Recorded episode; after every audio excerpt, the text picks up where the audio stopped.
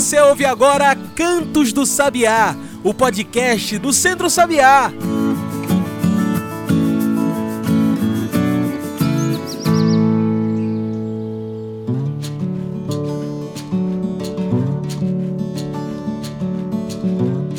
A todos e todas que nos ouvem agora pelo Spotify e demais plataformas. Eu sou João Lucas e começa agora o Cantos do Sabiá, nosso podcast semanal sobre o campo, a cidade e o mundo. Cantos do Sabiá, como você já sabe, é o nosso podcast que discute agricultura familiar, produção de alimento livre de veneno e políticas públicas para o campo e cidade. Então, se você quer apoiar esses temas, resista com a gente. Segue o Cantos do Sabiá e faça esse podcast chegar mais longe. Passa para um amigo, passa para uma amiga. Faça o Cantos do Sabiá ecoar. Aproveita e responde as pesquisas do Cantos do Sabiá lá no Spotify. Você pode indicar um tema, você pode comentar sobre esse podcast e ter o seu comentário lido aqui por nós. Então participa com a gente, responda as pesquisas do Cantos do Sabiá aí no seu Spotify. E aproveita e faz parte, é claro, da campanha Meu País Sem Fome, a campanha do Centro Sabiá durante todo esse mês da alimentação para combater a fome no Brasil e no mundo. Hoje vamos continuar falando sobre a fome e agroecologia. O Centro Sabiá está em campanha com o mote Meu País Sem Fome. E é por isso que vamos falar sobre a crise alimentar que atinge todo o mundo, deixando cerca de 811 milhões de pessoas no mundo em insegurança alimentar e sem ter o que comer. Esses são dados trazidos pelo relatório O Estado da Insegurança Alimentar e Nutrição no Mundo 2021. E se tá ruim lá fora, aqui no Brasil a situação não é diferente. A pesquisa Vigizan mostrou que 33,1 milhões de brasileiros estão passando fome em 2022. Então, pensando em alimentação, é preciso pensar também em uma forma de alimentar o mundo e alimentar pensando nas pessoas, pensando em alimento como alimento e não como commodity, não como um produto. Sim, a alimentação também é política e comer num mundo que pensa mais no lucro do que na fome é um ato político. Comer é um ato político. E é para a gente falar desse tema tão importante que hoje convidamos para nossa mesa a Alexandre Henrique Pires. Alexandre é coordenador geral do Centro Sabiá. Ele é sertanejo, biólogo e também é educador popular. Alexandre, muito obrigado por se juntar com a gente hoje, nesse mês de combate à fome.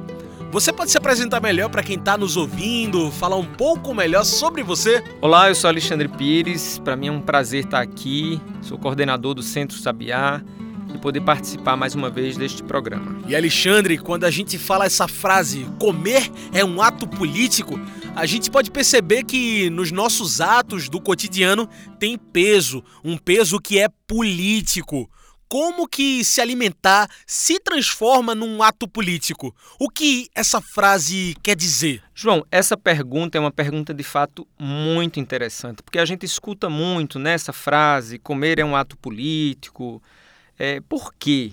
Como dizer isso? O que é que isso quer dizer de fato? Então, é, eu quero dizer para as pessoas que quando a gente pode decidir o que comer, quando comer e em que quantidade comer é o que define melhor a sua condição é, ou que define melhor que a comida, que o ato de comer ele é político, porque você tem o poder de decidir, de escolha. Quando eu escolho, eu estou decidindo é, se eu vou comprar um pacote de goma de tapioca na feira de um agricultor lá do sítio Santo Antônio, em Afogados da Engazeira, ou do grupo de mulheres lá do sítio Gameleira, em Tapetim, em Pajeú, ou eu vou comprar esta goma no supermercado empacotada pela indústria. Tomar esta decisão de qual goma eu vou comprar para comer é o que torna essa expressão comer é um ato político. Porque quando eu compro a goma de um agricultor familiar, eu estou ajudando aquele agricultor a produzir, a gerar renda para sua família e a ter uma condição de vida melhor para esse agricultor. Eu estou ajudando a economia do município se movimentar. Mas quando eu compro esta goma de um, um produto industrializado no supermercado, eu estou ajudando, na verdade, ao dono da empresa a ficar mais rico. Então, por isso que a gente diz que comer é um ato político, quando eu tenho as condições para definir o que eu vou comprar para comer, para definir o que eu vou produzir para comer. O desafio é que as pessoas é, tenham esta compreensão e, com esta compreensão, elas também tenham as condições financeiras para comprar o seu alimento ou para produzir o alimento, no caso dos agricultores e agricultoras familiares. Então, isto tudo é para reafirmar a importância dessa frase, desse termo, que comer é um ato político. Hoje, se alimentar bem no Brasil se transformou num privilégio quando vemos tantas pessoas passando fome ou os 125 milhões de brasileiros e brasileiras na insegurança alimentar. Alexandre, como discutir política alimentar num país que historicamente produz muito e alimenta pouco a sua população? João, em 2018, quando é, nós já temos sofrido o golpe é, em 2016 que tirou a presidenta Dilma é, da sua condição de chefe da nação brasileira, a ASA, junto com o MST e com outros movimentos sociais, o Movimento dos Pequenos Agricultores, a CONTAG, é, nós realizamos uma caravana do semiárido contra a fome, denunciando em quatro regiões do Brasil, região Nordeste, Sudeste, Centro-Oeste e Sul, é, a volta da fome. Então, esta, esta pergunta que você traz, é uma pergunta que ela acende ou traz para a gente, né, como sociedade pernambucana, brasileira, uma preocupação com o que eu chamo de fantasma da fome. Né? Ela, esse é um fantasma que vai e vem, que aparece na nossa sociedade em momentos distintos e que, lamentavelmente, voltou a nos assombrar e a assombrar milhares de pessoas, como você mesmo acabou de dizer. São 125 milhões de brasileiros e brasileiras em situação de insegurança alimentar. Então, nós estamos vivendo, eu quero trazer aqui alguns dados sobre a fome em 2022, mas é, nós já estamos vivendo essa situação de fome no Brasil há algum tempo, desde o golpe de 2016. Mas eu quero começar é, trazendo a informação que em 2014, é, durante o governo da presidenta Dilma do PT, nós, o Brasil saiu do mapa de, da fome da ONU. E acho que é importante explicar para os ouvintes o que é o um mapa da fome. Né? Quando se entra ou se sai desse mapa, o que é que é isso? Na verdade, um mapa é, da fome é um mecanismo que as Nações Unidas construíram junto com os governos que estabelece metas e parâmetros de combate à fome é, para ajudar os países a a saírem dessa condição ou tirar a sua população desta condição. E este esse mecanismo de controle, de monitoramento, ele se iniciou ainda na década de 90. E um país entra é, no mapa da fome quando mais de 5% da sua população está em situação de fome. No caso do Brasil, nós saímos do mapa da fome em 2014, porque nós só tínhamos naquele ano é, menos de 5%, algo em torno de 4,6% da população estava nesta condição de fome. E hoje nós temos 15,5% da população brasileira em situação de fome, que são mais de 33 milhões de brasileiros e brasileiras, mulheres, é, mulheres negras da periferia, é, crianças, pessoas é, idosas que de fato estão abandonadas pelas políticas públicas de proteção e segurança social do nosso país. E este contexto né, de abandono e de destruição que a gente vive no governo federal, dessas políticas, que aí estão envolvidas a política de saúde, de segurança alimentar, de previdência, a crise econômica que a gente vive no Brasil também já há alguns anos, e a ausência né, de uma ação uh, em favor do povo, da população mais pobre durante o período da pandemia, levou a essa marca infeliz de mais de 33 milhões de pessoas é, passando fome, e eu acho que é importante reafirmar a maioria negra da região norte e nordeste do, do Brasil. Mas o que é importante a gente destacar também é que, mesmo com toda essa dificuldade, que é obrigação do Estado proteger a população, é, lamentavelmente o Estado não faz, mas investe no agronegócio, o agronegócio não diminui a sua produção, a sua exportação e nem o lucro é, das commodities que produz. Então, é, de fato, falar da fome no Brasil é de falar de política, é dizer que o atual governo, lamentavelmente, desconstruiu as políticas de proteção social que a gente tinha para a nossa população, fez uma opção pelo agronegócio, fez uma opção pelos mais ricos. E olha, se comer é um ato político, defender a comida de verdade é parte fundamental dessa luta. Alexandre, o que é essa comida de verdade e o que diferencia ela de um alimento produzido pelo agro? Pois é, a comida de verdade é a comida saudável, é a comida produzida sem veneno. O governo Bolsonaro liberou nos três anos e meio é, iniciais mais de 1.500 tipos de veneno para a agricultura brasileira. Comida de verdade é aquela que é produzida com cuidado, cuidado com as pessoas, o cuidado com o meio ambiente, com a nossa água, o cuidado com os nossos solos, os agrotóxicos, os venenos que são usados na agricultura não só contaminam os nossos alimentos, mas elas ele contaminam também os nossos solos, contaminam as nossas fontes de água. É, os alimentos da agricultura familiar e da é, e produzidos de forma agroecológica são fundamentais e é aquilo que a gente chama comida de verdade, né? para fortalecer, nutrir, trazer saúde para a população urbana e também para a população rural.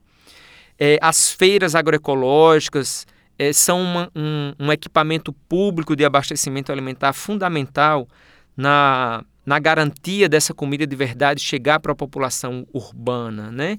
E, e ela se diferencia daquilo que é produzido pelo agro, exatamente pelo fato de, na produção agroecológica, nos, nos cultivos feitos pelas pessoas nas suas casas, é, no quintal, na horta ou na própria é, na propriedade da agricultura familiar, ele é um cultivo feito de forma cuidadosa, diferente do agronegócio que investe em, grandes, em grande escala, mas investe sobretudo contaminando, seja com veneno, seja com sementes transgênicas, né, com adubos químicos.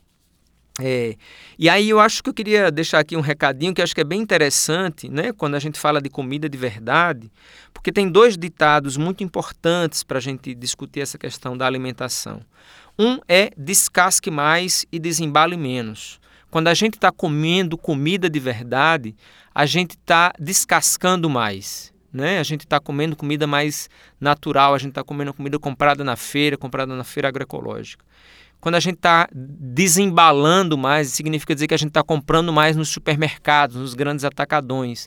Então significa dizer que nós estamos comendo uma comida mais. A chance da gente estar tá comendo uma comida é, processada, autoprocessada, cheia de, agro, cheia de químicos e conservantes é muito maior.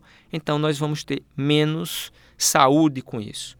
E o outro ditado é: compre comida que seja local escolha, faça a opção de comprar aquilo, aquele produto que é do seu município, produzido por um agricultor do seu município, ou de um município próximo.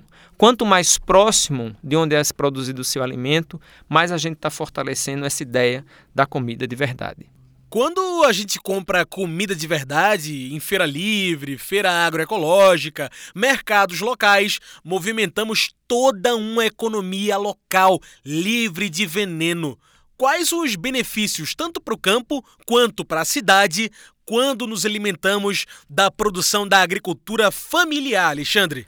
Olha, eu tenho defendido sempre, João, essa ideia de que nós precisamos, para além de tratar as políticas para a agricultura familiar como políticas sociais, nós precisamos tratar, o Estado brasileiro precisa tratar, através do governo federal, do governo estadual e dos governos municipais, a agricultura familiar e a produção agroecológica na perspectiva econômica. Nós precisamos que o Estado reconheça a, a, o impacto econômico que existe é, promovido pela agricultura familiar, promovido pela agroecologia nos municípios e nos territórios. Quando eu estou dizendo isso, eu estou dizendo que quando é, uma prefeitura ou governo do estado investe recursos na assistência técnica é, para os agricultores e agricultoras familiares do município e esses agricultores conseguem trazer essa produção para a cidade, para vender à população urbana, é, e a população urbana faz essa opção de comprar das pessoas do, do próprio município, esta é uma cadeia extremamente próspera, ou pode ser uma cadeia próspera, porque ela vai dinamizar a economia local. Porque os recursos do professor, do funcionário público, é, é, que está ali, ou do aposentado, da aposentada, que está na cidade, que compra daquele agricultor que foi vender lá na feira, esse agricultor vai. vai o, o, o consumidor vai deixar o recurso no município.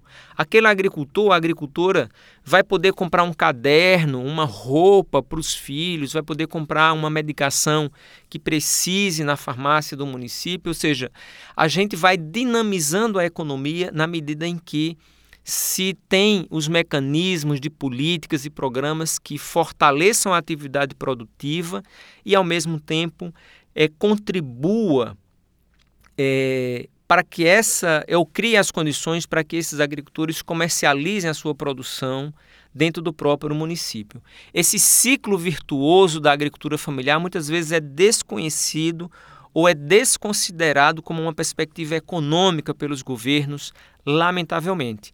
Então, acho que aí tem um desafio para nós, organizações, para as políticas públicas, que é de reconhecer o papel da economia da agricultura familiar e camponesa é, na dinamização dos territórios do nosso estado e do nosso Brasil. Comer é um ato político, mas como pensar nisso quando tanta gente passa fome no país? Vai pensando nisso que agora a gente vai fazer uma pequena pausa. O Centro Sabiá segue em campanha contra a fome e pela agroecologia. Participa com a gente, use a hashtag Meu País Sem Fome. Você ouve agora a nossa campanha em defesa das feiras agroecológicas e contra a fome. Ei, tu mesmo! Tu sabe o que são as feiras agroecológicas? As feiras agroecológicas são espaços de troca de saberes, sabores e muita agroecologia. As feiras são espaços de comida saudável, sem veneno e feita pelas mãos de agricultoras e agricultores que se preocupam com a sua saúde. Consumir alimentos da agroecologia vai muito além de comer bem é alimentar a agricultura camponesa, comer sem agrotóxicos e movimentar a economia local. Você precisa conhecer a feira agroecológica mais próxima de sua casa. E onde eu encontro essas feiras? Se informe no Centro Sabiá. No site do Centro Sabiá, você vai na aba de feiras e encontra tudo da agroecologia pernambucana. Visite as feiras, combata a fome no campo e na cidade. Acesse centrosabiá.org.br barra feiras centrosabiá.org.br barra feiras Meu País Sem Fome, uma campanha do Centro Sabiá.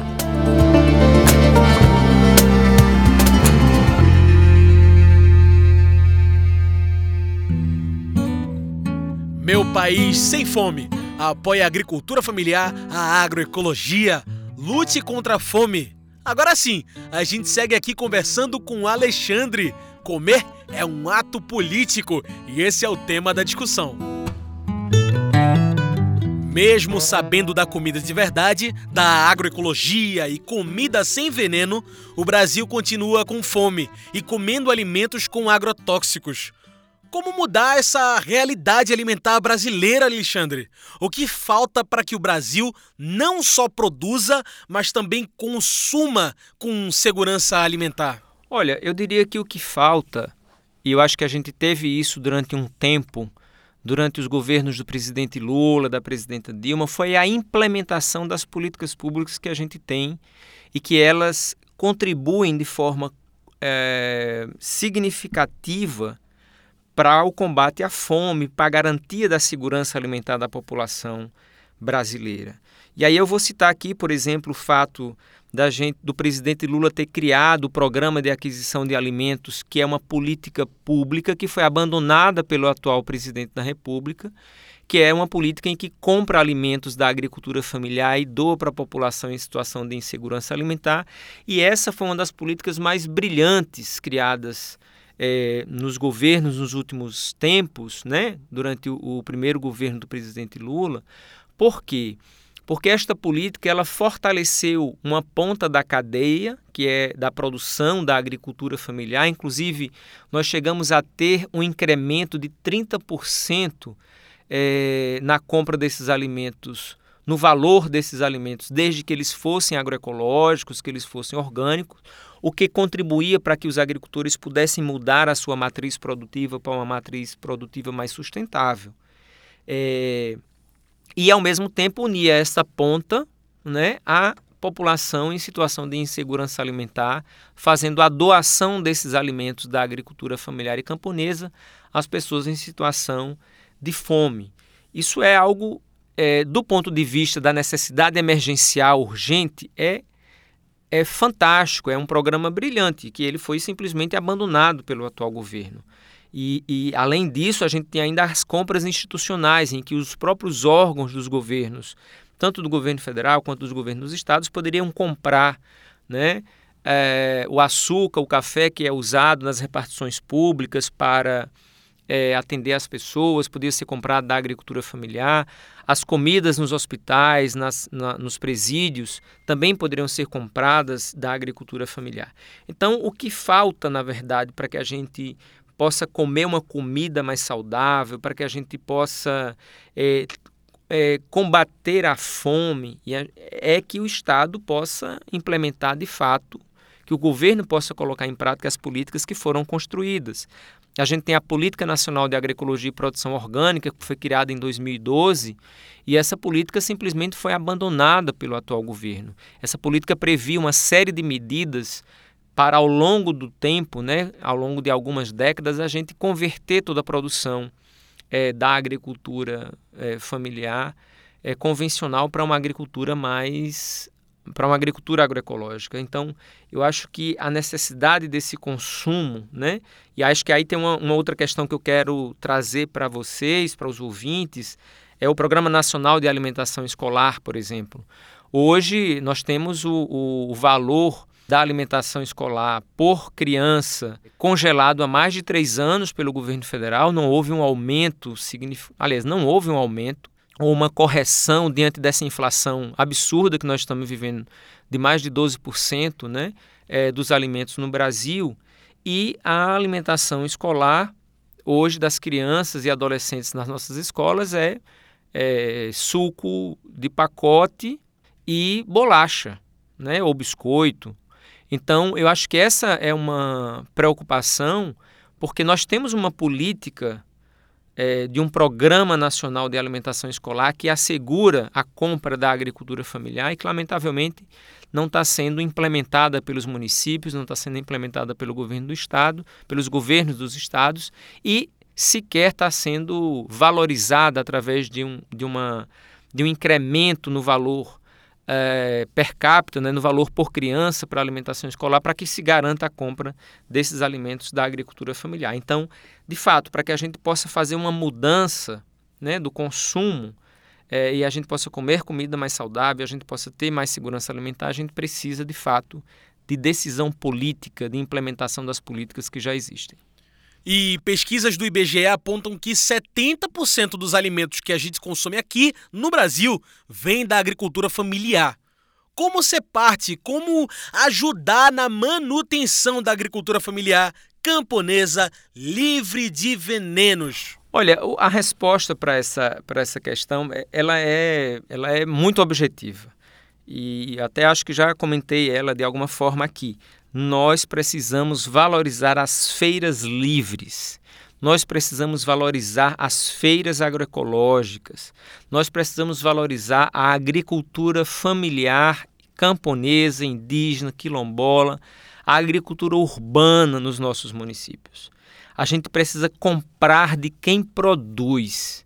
Então, eu acho que essa é, é uma receita, uma resposta, vamos dizer assim, para que a gente valorize é, essa produção importante da agricultura familiar, para que a gente ajude os agricultores familiares e a gente possa avançar, quem sabe, num consumo de alimento mais orgânico, mais agroecológico, mais saudável para nós e para as gerações futuras, né? E pensando na política e num ano tão político como esse que a gente está enfrentando hoje, é preciso pensar também no fortalecimento de políticas públicas sobre alimentação. Alexandre, faltam políticas alimentares ao Brasil? Como trazer esse tema tão importante à tona, especialmente para combater a volta da fome no Brasil? Olha, eu não acho que falta política pública, não. Ao contrário, o Brasil tem um um leque de políticas é, exemplar para outros países, copiados inclusive, ou que inspira outros países. O Brasil tem uma política nacional de segurança alimentar e nutricional, tem uma política nacional de combate à desertificação, uma política nacional de recursos hídricos e saneamento, é, de agroecologia e produção orgânica, de assistência técnica e extensão rural, uma política nacional de assistência é, ou de seguridade social. Então, nós temos muitas políticas. O que falta, de fato, é vontade política, é decisão política para fazer com que essas várias iniciativas, os recursos destinados a essas políticas sejam bem empregados, bem aplicados para garantir a produção, garantir o acesso e assim a gente conseguir combater a fome. Então, várias experiências que ao longo de um bom período é, no Brasil, nós tivemos sucesso mostrando que é possível a gente acabar com a fome, é possível a gente garantir o direito da população ter comida de verdade. Mas nem sempre isso é a vontade de quem está no poder, a vontade de quem está é, na gestão né, dos espaços públicos. Por isso, as eleições neste ano de 2022 elas são fundamentais para que a gente entenda que a, nós vamos ter a implementação de políticas de fato chegando na população e, e, contemplando as necessidades da população na medida em que a gente escolhe os nossos gestores, que a gente escolhe aqueles que vão comandar o nosso país e o nosso estado. Muito bem.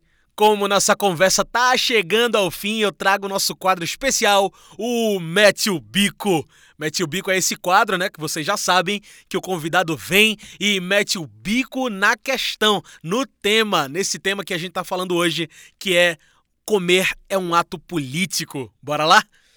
Alexandre, pensando em tudo que a gente discutiu até aqui, eu te pergunto: por que comer precisa ser um ato político? Mete o bico. Olha, esse meter o bico para mim é sempre um momento muito interessante.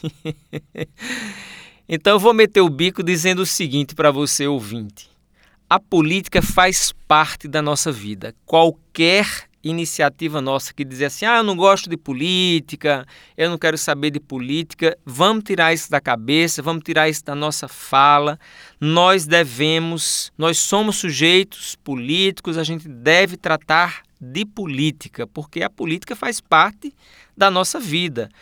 Os preços do gás de cozinha, do óleo, do tomate, do feijão são definidos pela política econômica de um país. Então, quem nós escolhemos para governar o país é como se a gente dissesse qual é o preço que nós queremos pagar pelo óleo, pelo açúcar, pelo feijão, pelo arroz. Então, é, a gente não pode dizer que política, que a gente não gosta de política, porque ela está na vida da gente. O que o seu filho ou sua filha estuda na escola é definido pela política. Né? O valor do salário mínimo é definido pela política. Você que é aposentado, aposentada, que diz que não gosta de política, mas você precisa gostar, porque quem define o valor da sua aposentadoria é a política. é aquele servidor público que não quer muito se envolver porque a política é uma coisa que gera muita, muitas questões. Precisa se envolver porque é a política, é o Congresso Nacional, são os governantes que definem qual é a política de aposentadoria do servidor público, qual é o piso salarial, se vai pagar ou não vai pagar o piso salarial. E a gente está vendo aí agora os enfermeiros e enfermeiras nesse, nessa luta né, para garantir o pagamento do piso salarial. Então, é, definir isso é importante. Por exemplo, o açúcar cristal, um quilo de açúcar em 2010 custava R$ 2,07. Hoje, em 2022, custa R$ 8,05. O feijão carioca custava, em 2010, R$ 2,52. Hoje custa R$ 10,25. Uma garrafa de óleo de soja de 900 ml custava em 2010 R$ 2,65. Hoje custa R$ 12,00. Então, nós temos hoje, nesse momento inclusive que a política está né, tá se, se mostrando, a, a gente precisa. Nós estamos vivendo um momento eleitoral, a gente precisa é, entender quais são os projetos que estão em curso e quem é que a gente quer, como é que a gente se envolve nisso. Então é preciso meter o bico na política e é preciso a gente participar dela.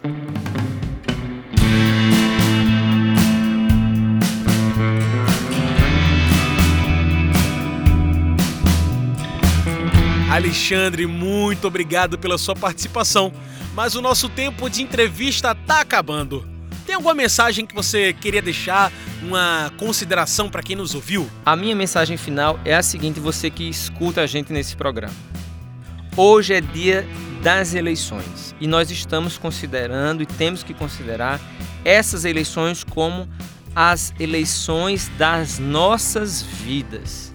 A eleição que vai definir o futuro que a gente quer para as crianças e jovens do nosso estado e do nosso país e em que país a gente quer envelhecer? A gente vai definir isso nas urnas logo mais. Dois projetos muito distintos, diferentes entre si, já se mostraram. E quais são as suas prioridades? Um que quer combater a fome, a pobreza, gerar emprego, e o outro que estimula a violência, que destrói as políticas de proteção social. Não se deixe, não vamos nos, de, nos deixar enganar com as notícias falsas ou distorcidas. A gente precisa ser sábio e sábias na hora da gente escolher o Brasil que a gente quer. Um forte abraço. Perfeito. Muito obrigado mais uma vez pela sua participação, Alexandre. Gente, hoje conversei com Alexandre Henrique Pires. Alexandre é coordenador geral do Centro Sabiá. Ele é sertanejo, biólogo e também é educador popular. Esse foi o Cantos do Sabiá, uma produção do Núcleo de Comunicação do Centro Sabiá, com a locução e trabalhos técnicos de João Lucas. Se você quiser continuar acompanhando os trabalhos do Centro Sabiá, segue a gente nas redes sociais: Instagram, Twitter, Facebook. Procure por Centro Sabiá. Segue a gente, comenta aí sobre o Cantos do Sabiá. Eu prometo que a gente lê aqui nesse podcast. É isso, pessoal, e até a próxima semana com mais Cantos do Sabiá.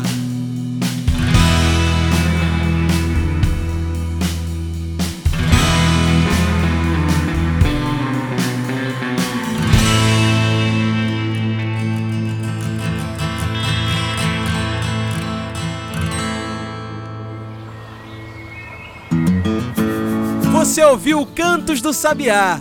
Cantos do Sabiá é o podcast do Centro Sabiá.